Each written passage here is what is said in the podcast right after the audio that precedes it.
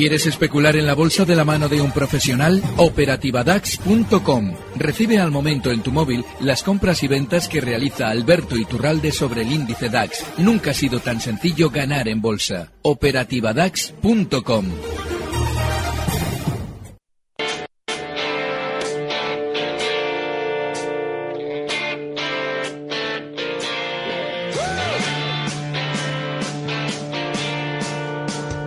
Mercado Abierto con Laura Blanco.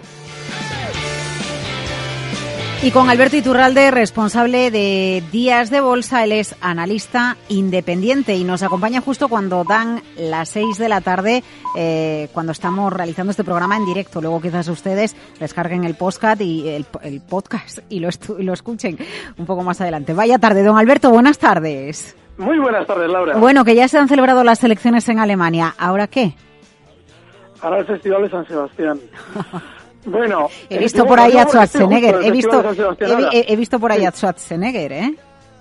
Sí, pues ahora, a ver si le veo, a ver si le veo, porque voy a recoger ahora mi acreditación, ya te contaré qué es lo que hago por aquí y seguramente podremos ir eh, compartiendo cosillas con, con ese tipo de gente. Ah, Pero sí que, sí que, sí que seguramente ahora lo que debemos entender es que eh, después de las elecciones en Alemania, eh, debemos eh, esperar más lateralidad, sobre todo en el IBEX, pero y los que van a ir incorporándose poco a poco a ese movimiento lateral eh, van a ser los índices que han estado especialmente alcistas durante los últimos meses. Eh, ha sido sobre todo Alemania, Francia también se había apuntado durante las últimas semanas, pero sobre todo entender que el VIX tiene que ir aumentando, como lo comentabais antes de refilón, mm. pero lo tiene que ir haciendo eh, lentamente, ¿no? No puede, no puede dispararse ahora con fuerza. Es una de las razones por las que yo he comentado durante estas semanas que en el Corea del Norte estaban provocando de continuo y comentaba que en el 2007 también se apuntó Irán a ese tipo de provocaciones. Bueno, pues ya lo han visto. Durante estos últimos días, Irán se vuelve a apuntar. Saben perfectamente que el sistema financiero tiene que colocar todos los títulos que ha hecho subir durante los últimos meses y eso necesita tiempo. Y ese tiempo se traduce en el mercado en una lateralidad que seguramente de aquí a unos meses se resolverá la baja. El problema está en que quien necesita la direccionalidad después de ver el aburrimiento de mercado que hemos tenido, por ejemplo, en España durante estas últimas semanas, pues desgraciadamente no va a conseguir lo que quiere. Hay que tener paciencia. Bueno, vamos a tener paciencia con el eh, mercado español, con el alemán, algo, algo que matizar en, eh, eh, en contraposición a lo que ve usted en casa, don Alberto, o lo mismo. Se repite el Sí, van a seguir. Porque, sí que el DAX ha tenido otro comportamiento, ¿no? Realmente, un comportamiento diferente, más favorable en el último mes.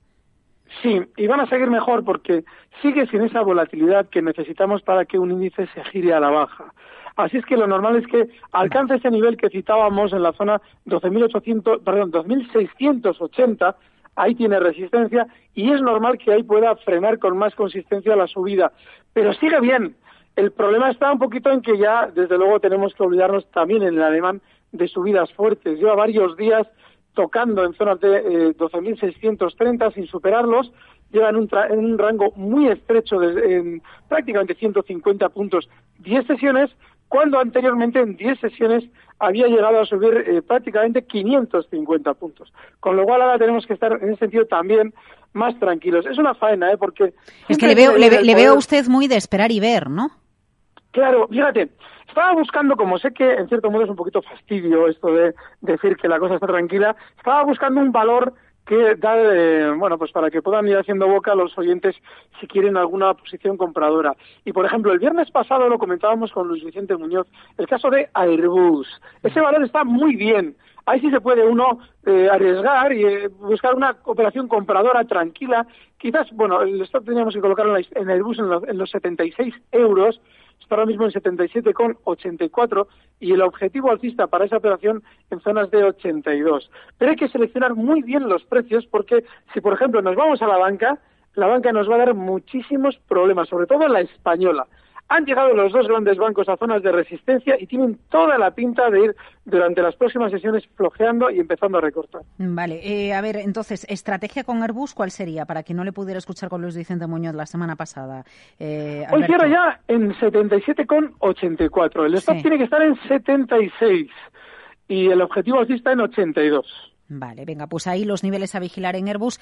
Tenemos consultas, es verdad que el mercado está, bueno, pues que nos despista un poco, ¿no? Si es tranquilidad, si va a venir tormentas, si no, si vamos a seguir así más tiempo, pero, pero hay quien le quiere preguntar a usted por títulos o por estrategias. Así que vamos allá, primero por teléfono 912833333, Orense Celso. Celso, buenas tardes. Hola, buenas tardes. Dígala, don Alberto. Bueno, quería consultarle por esto Inditex, que la tengo comprada a 31,7 y después quería saber qué opina sobre Apple, Apple y el IBEX 35. Mm, vale. ¿Cómo lo ve hasta final de año? vale. Venga, pues vamos con ello. Celso, muchas gracias a usted. Muchas gracias. A, ver, Inditex 31.7. Eh, es lógico estar en Inditex precisamente porque eh, durante estos días hemos escuchado, se han intentado traducir todos los todas las noticias que nos mm. llegaban de la compañía, esos resultados se han traducido de forma negativa, incluida una eh, bueno, pues una bajada de calificación por parte de Morgan Stanley del valor. Y eso es muy bueno para Inditex. El problema es que ahora mismo ya estamos en una zona crítica. Inditex justo en los mínimos que ha marcado hoy llegaba al hueco que realizaba eh, hace un par de sesiones, justo que arrancaba desde esa zona 31,35 que marcaba de mínimos en la sesión. De manera que ese tiene que ser el último stop para Inditex. No vaya a ser que quiera continuar a la baja, que bueno, pues en principio hay que recordar que la tendencia de largo plazo ha sido muy alcista, pero también en los últimos meses había funcionado peor, con lo cual ese stop tiene que ser inexcusable. Pero por ahora no se ha roto nada importante en Inditex a la baja. El caso de Ahold, bueno, yo en, en este valor eh, insisto, de hace ya semanas, y es que es muy volátil y no está funcionando especialmente mejor que el resto del mercado. Tiene toda la pinta de seguir haciéndolo peor, como lo está haciendo hasta, bueno, seguramente recortar un 2-3% más de manera que yo en este valor no estaría. En el caso de Apple, también hemos comentado en muchas ocasiones que cuando se realiza una presentación masiva de productos de la compañía, eh, es inevitable que el valor, una vez que se va a realizar esa presentación, siempre días antes sube de forma especial. Lo vemos especialmente alcista. Y en cuanto se realiza la presentación, cae. ¿Qué es lo que ha pasado? Pues pasa lo de siempre cuando eh, sacan nuevos productos al mercado, cuando van a presentar un nuevo iPhone, lo que sea. Todos los inversores tienden de alguna manera a acordarse de nuevo de Apple, que está en todos los noticieros.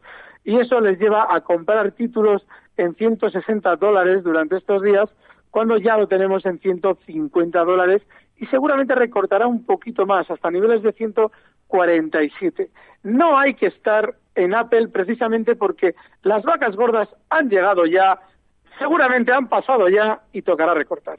Eh, bueno, y el IBEX, como usted ya lo había comentado, pues yo creo que nos permite pasar a la siguiente consulta. Por ejemplo, vamos a un correo electrónico que nos llega desde León con Javier. Eh, hola, me gustaría que Alberto explicara y pusiera algunos ejemplos de un plan de trading. Leo en muchos sitios que es fundamental tener un plan de trading para operar, pero no tengo claro en qué consiste y qué incluye. Alberto, ¿usted le puede ayudar? Sí, bueno, no, se lo tiene, el que le diga plan de trading se lo tiene que explicar. El, el, problema que tengo yo es que me preguntan por las expresiones que usan los demás. Y yo siempre pido que por favor les pregunten a los demás por las mías. Eh, si hablan de un sistema de especulación o un método de especulación, insisto en lo de siempre, lo que tiene un nombre en español, sería ideal decirlo en español. Vale, método de especulación, un método, bueno, pues al, final, mira, mire, yo, yo le sugiero lo siguiente. Usted tiene que aprender a ver el mercado o a buscar pautas en el mercado. En el análisis técnico, las pautas son gráficas. En el análisis fundamental, lógicamente, son eh, de tipo estructural de la compañía. Y una vez que ha localizado esas pautas, normalmente lo que debemos aprender, y que es importantísimo, es a hacer una estadística de esas pautas cómo han funcionado en el pasado en un determinado gráfico. Eso lo hacen, en general, lo hacen mucho más fácil los que, los que utilizan sistemas automáticos. Pero hay muchas maneras de hacerlo. No es, no hace falta especular con sistemas automáticos para poder hacer esa especie de, eh, bueno, de prueba en el pasado de cómo han funcionado X o Y figuras. Y a partir de ahí, pues las que suban de una estadística del 60% a funcionar con ellas todo lo que se puede más. Al final la especulación en realidad es psicología. Hay que entender que en muchas ocasiones vamos a perder. Lo importante es que las veces que ganemos compensen con creces las que hemos perdido. Yo siempre pongo el caso de la operatividad. Yo la operatividad creo, no lo he hecho el recuento, pero creo que pierdo más veces de las que gano. Bueno, pues el resultado durante este, estos últimos años ha sido de 9.500 puntos de beneficio, porque aunque imaginemos que eh, ganemos el 45% de las veces, si en ese 45% de las veces se gana el doble de lo que, de lo que hemos perdido en el otro 55%, pues lógicamente el resultado es, es, es, fantástico. No lo sé, yo no sé exactamente a qué se refieren con esas expresiones que cada dos meses me encuentro con una nueva. Eh, a ver, vamos con un audio de WhatsApp, a ver qué le preguntan en el 687-050600. Buenas tardes, Alberto Iturralde, que me gusta tanto escucharte. Pues, a ver, tengo 200 Repsols eh, a 957 y claro, me gano 1190, 1100 y porfa, a ver qué hago, ¿me los quito ya porque va a pegar la bajada o venga, con ese ánimo que le pones? Porfa, estoy esta tarde para arriba para abajo. Adiós. Que muchas gracias, que joder, menuda, menuda y, y, menuda tajada le saca, eh, a Repsol. Sí, además, mira, se la merece por lo amable que es. Bueno, pues, eh, vale, con, esa, con ese eh, planteamiento tan divertido, yo ahora le sugeriría que observara algo muy importante. Cuando tenemos un eh, beneficio tan grande como el que ella tiene y un valor como es Repsol que todavía sigue muy vertical al alza, hay que seguir dentro. Sin embargo, aunque vamos a seguir dentro de Repsol en su caso, o yo por lo menos lo haría, hay que observar que ya está en una zona crítica que en el largo plazo, desde el año 2007, ha frenado subidas y además de forma contundente. Hmm. A partir de ahí, bueno, pues como la cosa va bien y tampoco nos podemos anticipar a si va a romper o no al alza la resistencia está tan inmensa que tiene a partir de los 15.70, hoy cierra en 15.60, pues por ejemplo, contemos cuatro sesiones en las que no marcan nuevos máximos. Los máximos de hoy están en 15.68, creo que son, lo confirmo ahora mismo, en 15.65 concretamente. Bueno, pues en cuatro sesiones en las que no marque por encima de esos 15.65, o en una semana, por ejemplo, que no marque por encima de ese punto, yo quizás liquidaría porque sería señal de que ya esa resistencia comienza a hacer efecto. De que le está costando. Pero una operación fantástica. Perdona, Laura. No, que le está costando, ¿no? Al final el, el precio mm. muestra eso que le costaría, vamos, si llegara a esta situación que usted plantea. Eso es, lo que estaría indicando es que, que le estaba, que le está, muy fuerte, efectivamente, tiene razón. Eh, a ver, vamos con otra llamada para usted. Ana de Madrid, buenas tardes. Hola, buenas tardes. Mire, señorita Ralde, yo tengo tanta suerte. Estoy en 1680 en Ferrovial sé que ha dicho en alguna ocasión que ya no deberíamos estar. Dígame si debo ya salir o qué le, tendencia le ve. Y luego en gas natural, eh, horrible, en 2040. No me riña mucho, pero que estoy fastidiada. Muchas gracias, señor no, pero, nos aconseja muy bien. Que Alberto no riñe. Alberto, pues nos enseña. Aconseja. Claro, claro. Muchas gracias, Ana, cuídese. a ver, don Alberto, vaya fama se está ganando de gruñón usted, ¿eh? Sí, sí, sí, no, y además es merecida. Y, encima lo peor de todo es que tengo la intención de seguir siéndolo, porque es muy importante a veces, eh, aunque ser, ser muy vehemente para que de alguna manera cale lo que decimos. ¿Y por qué digo lo de ser vehemente y que cale lo que decimos? Porque Ferrovial no ha sido alguna ocasión, como ella dice, ha sido unas 300 veces más de esa ocasión de la que ella habla. Es un valor muy lateral en el largo plazo. Y es un valor que incluso en el corto plazo está funcionando mucho peor que los demás hay que poner un cascabel a todos los gatos de la bolsa y a Ferrovial desde luego no es la excepción. El stop tiene que ser en Ferrovial ya 18,15. Cierran 18,37 y a ver, en algún momento hay que tomar alguna decisión. El problema que hay, y eso desgraciadamente ya lo verá doña María, es que justo va a aplicar el stop cuando probablemente menos haya que hacerlo porque es lo que pasa en la bolsa. Dejamos caer un valor, un valor, bueno, ¿y qué hago? ¿Y qué hago? ¿Me quedo? ¿No me quedo? ¿No me quedo? Y al final, justo en el punto mínimo, ¡zas! Vale, sí, me rindo. Y a partir de rebota sin nosotros. Por eso es muy importante ser disciplinados. Gas natural. También está muy mal, pero sí es cierto que lo más lógico es que después del movimiento de hoy pueda tener algo de rebote, algo, no mucho. Quizás hasta zonas de 18.90, están 18.79 no hay que estar en gas natural. Y en esta no han sido 300, han sido solo unas 100 o 150 veces, pero también han sido muchas veces. Vale. Que hay que escuchar, que hay que seguir y que hay que anotar y que y que, en gas natural. Pero si ya no es que yo diga que esto va a caer o que no. Mírelo usted. Y póngale un límite. Si el precio le está diciendo que efectivamente esto no sube y encima hasta cae, pues un límite. Si no es una cuestión de hacerle caso a nadie, es una cuestión de ver el precio. Perdona, Laura. No, no, no, no, no, no. no. Em, a ver, vamos con eh, un correo electrónico. José Alfredo del Val. Buenas tardes. Salí del mercado allá por mayo por el Selling May famoso y para matar el gusanillo de la ludopatía de la que tanto nos habla el señor Iturralde. Ahora que vuelvo y a Ferrari le he perdido el rebufo, ¿qué opina de cambiar a Alphabet por Bank Inter y comprar United Health en Estados Unidos? Y el eurodólar, me uno a la aclamación de sus seguidores para que nos plasme su sabiduría en un libro. Si no, lo haremos nosotros recopilando sus audios. Oiga, don José Alfredo, qué buena idea. Muchas gracias por su impagable ayuda y a la de Capital Radio por subirnos el podcast. Bueno, un placer. Un saludo, José Alfredo. Bueno, pues para usted, a ver, ¿qué le dice aquí a, José Alfredo? Alphabet por Bueno, ha preguntado por valores americanos eh, muy complejos. Fíjese, en el caso de Alphabet eh, tiene un problema. Eh, todos los valores americanos que puedan tener la más mínima relación con la tecnología están empezando a dibujar techos. Lo hemos citado en el caso de Apple. Y Alphabet lo ha adelantado, lo empezó a dibujar ya a partir de junio. Y efectivamente, en este año se ha producido esa máxima de selling media and go away. Yo creo que hay que estar especialmente al margen de todos los valores tecnológicos, porque tienen una prensa maravillosa, aunque parezca lo contrario, y desde luego, Alphabet, por poner el ejemplo que él ha citado, tiene toda la pinta de recortar desde zonas de 927 hasta niveles de 875 en principio. Recordamos que en Alphabet, aquel mayo, bueno, este último mayo, se hizo coincidir con la superación puntual de los mil dólares. Y aquí ya insistíamos, ojo, que esto va a hacer salir al valor en todos los telediarios y lo va a hacer seguramente entrar en la mayoría de las carteras de los pequeños inversores. Bueno, pues en dos ocasiones se situó por encima de mil dólares, un poquito, ¿eh?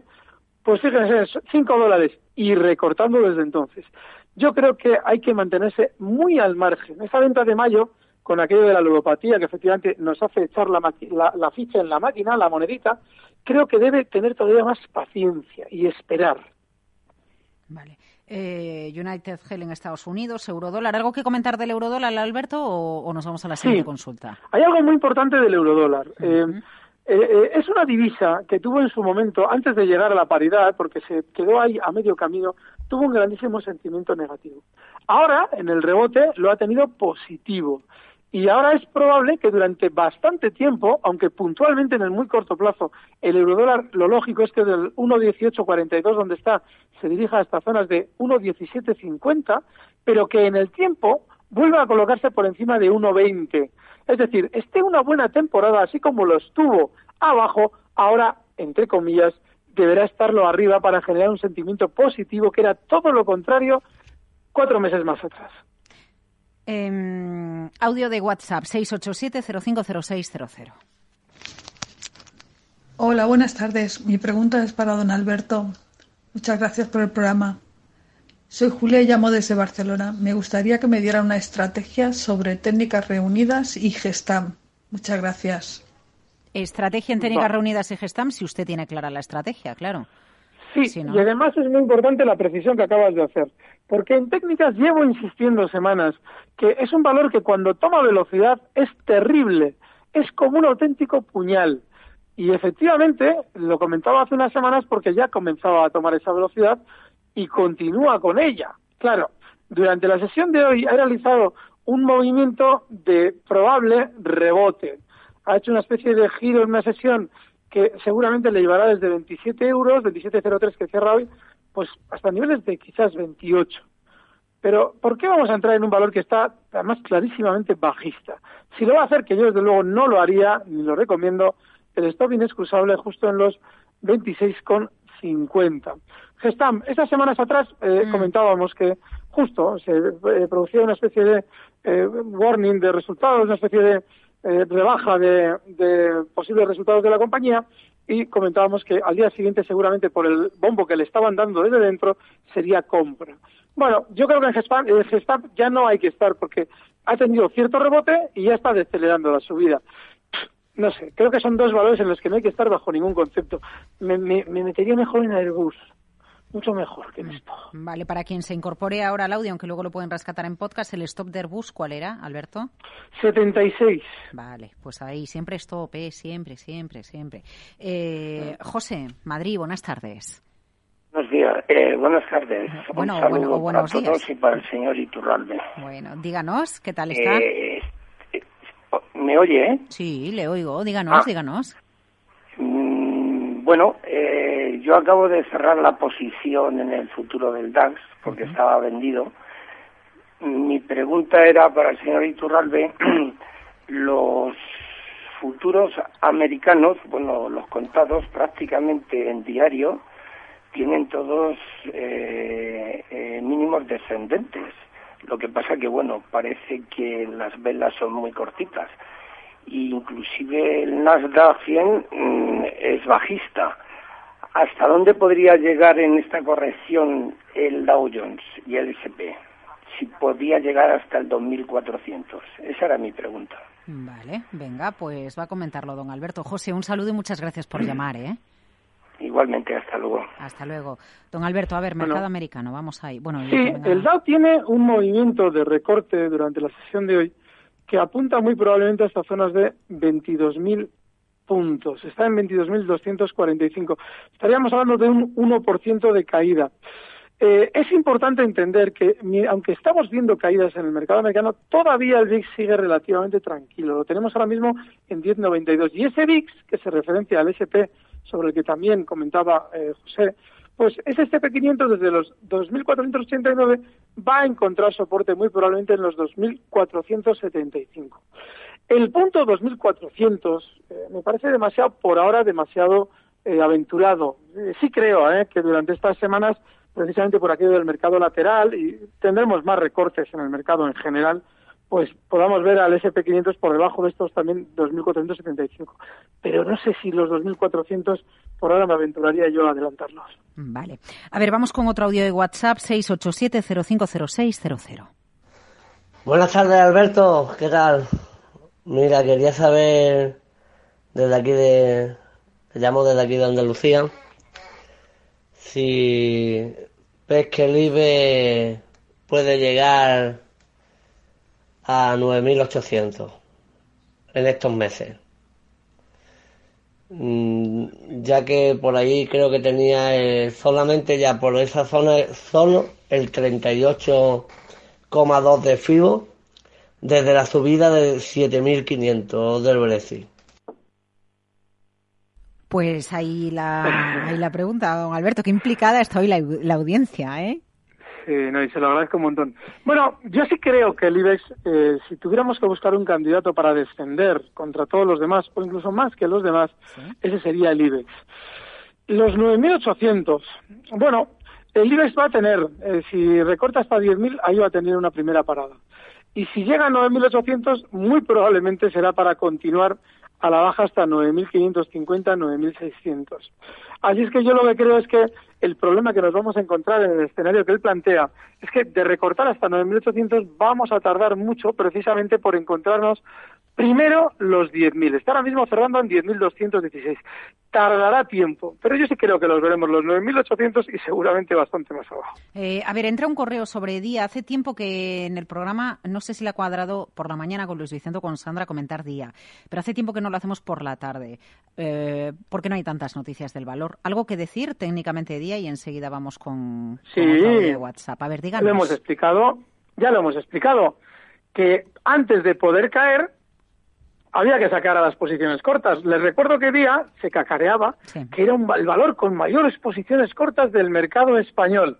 Y yo explicaba que precisamente eso era lo que le impedía caer, pero que no se preocuparan, que si salían esos cortos el valor caía. Bueno, pues lo sacaron de un latigazo al alza muy rápido, 25% en una hora de sesión un viernes. Recuerdo que yo aquel día hacía eh, a la mañana el consultorio con Sandra y nada, pues en el momento en el que se les sacó a todos los cortos, ahora ya puede caer. Pues nada, ya lo tienen cayendo. Y además como un auténtico puñal. Y seguramente continuará cayendo desde 4.91 que ya cierra hoy hasta el nivel 4.70. Ni más ni menos que desde aquel día ha realizado ya una caída del 23%. Menuda caída. Bueno, pues para Miguel Palleras, este comentario porque le había escrito la pregunta oyentes arroba capitalradio.es. Venga, vamos con otro audio de WhatsApp, Alberto. Buenas tardes, señor Iturralde. Mi pregunta es porque tengo comprado Fluidra y las compré a 3.50 y resulta que están ahora cerca de 9. Eh, está en máximos históricos y me gustaría saber dónde podría llegar mm, su tope. Llevo tiempo queriéndola vender, pero es que sigo ganando mm, más cada día. Muchas gracias. Bueno, la verdad es que es una gozada ver que hay oyentes que pueden llegar a morir de éxito. Está fenomenal. Sí, sí, sí, ¿eh? Bueno, está muy bien, nada, pues enhorabuena. Pero sí que es un valor peligroso. ¿eh? Es un valor que en el pasado yo siempre eh, suelo sugerir que cuando vayamos a mirar un valor veamos todo el histórico. Y en el caso de Fluidra, ese histórico es desde 2010, perdón, 2007 y ese histórico incluye la salida a bolsa en 5,70 para llegar a recortar en pocos meses hasta 1,70. Significa que sabe caer. Con lo cual, a su posición, yo lo que haría es ir subiéndole el stop, que ahora ya tiene que estar en el caso de Fluidra justo en los 8,65, que ha sido los mínimos que marcaba durante estos días para estar lateral y continuar hoy volviendo a marcar nuevos máximos históricos. Cierra en 8,92, el stop en 8,65 y mientras tanto, oiga, enhorabuena. Bueno, pues eh, felicidades al por Fluidra, a la oyente que nos llamaba, bueno, que nos dejaba el audio de WhatsApp por el caso de, de sus Repsoles. Creo que tenemos otra llamada más de Luis. Luis, buenas tardes. Hola, buenas tardes. Díganos.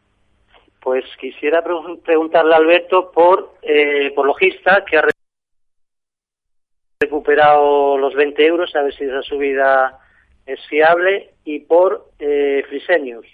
Vale, venga, pues a ver si nos da tiempo a comentar las dos. Muchísimas Muchas gracias, y Luis. buenas tardes. Buenas tardes. En, en Logista, más que la subida, es el rebote lo que es fiable. Porque ha tenido una gran sobreventa durante estos días, precisamente por la mayor caída que había realizado, y ahora lo normal es que esa sobreventa se traduzca en mayor rebote. De manera que si tiene logista, yo creo que hay que seguir dentro del valor si alguien las tiene, con un objetivo alcista en 20,40. Está ahora mismo en 20,09, seguramente todavía le queda un 2% de subida al valor. Fresenius es lo contrario. Sigue funcionando muy flojito y ni siquiera ha tenido rebote durante las últimas sesiones. Con lo cual, yo en este valor colocaría, si está dentro, un último stop en los 67,20 está ahora mismo en 68-11 y bueno, mientras tanto, si rebota hasta 70 ni tan mal, para salir, ¿eh? Para salir. Eh, a ver a qué me da tiempo hacer inox. Le pide Julián Murcia a través de oyentes arroba capitalradio.es. Pregunta Alberto por Acerinox, soporte resistencias medio plazo. Muchas gracias. Qué aburrimiento Acerinox, qué aburrimiento.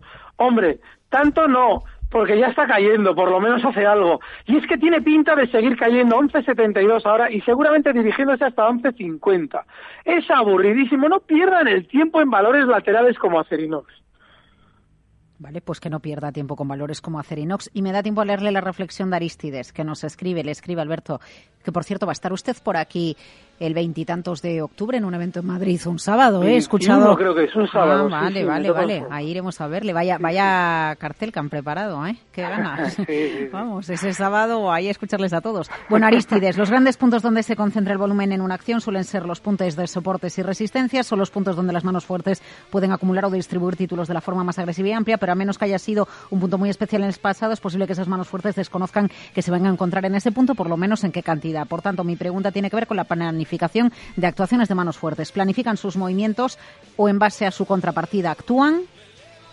Eh, no necesitan planificarlo, pero yo sí que creo que a grosso modo a largo plazo hay una tendencia siempre a conocer qué es lo que va a pasar. Pero eh, efectivamente lo que sucede es que como no lo necesitan, en cuanto se encuentran la co- contrapartida van midiendo. Matemáticamente se mide enseguida qué, qué títulos están saliendo y de dónde están saliendo. Con lo cual yo creo que lo tienen, pero no lo necesitan. Pero nada, no, sí, tenemos ganas de más. Así que el viernes le volvemos a escuchar con eh, don Luis Vicente Muñoz. Oiga, que vaya muy bien el Festival de Cine de San Sebastián, que nos ha dado una Sí, ya os envidia, contaré, ya os contaré. Bueno, desde Días de Bolsa, cuídese. Un fuerte gracias. abrazo. Recibe al momento las operaciones de Alberto Iturralde vía SMS en tu móvil. Operativa DAX.com.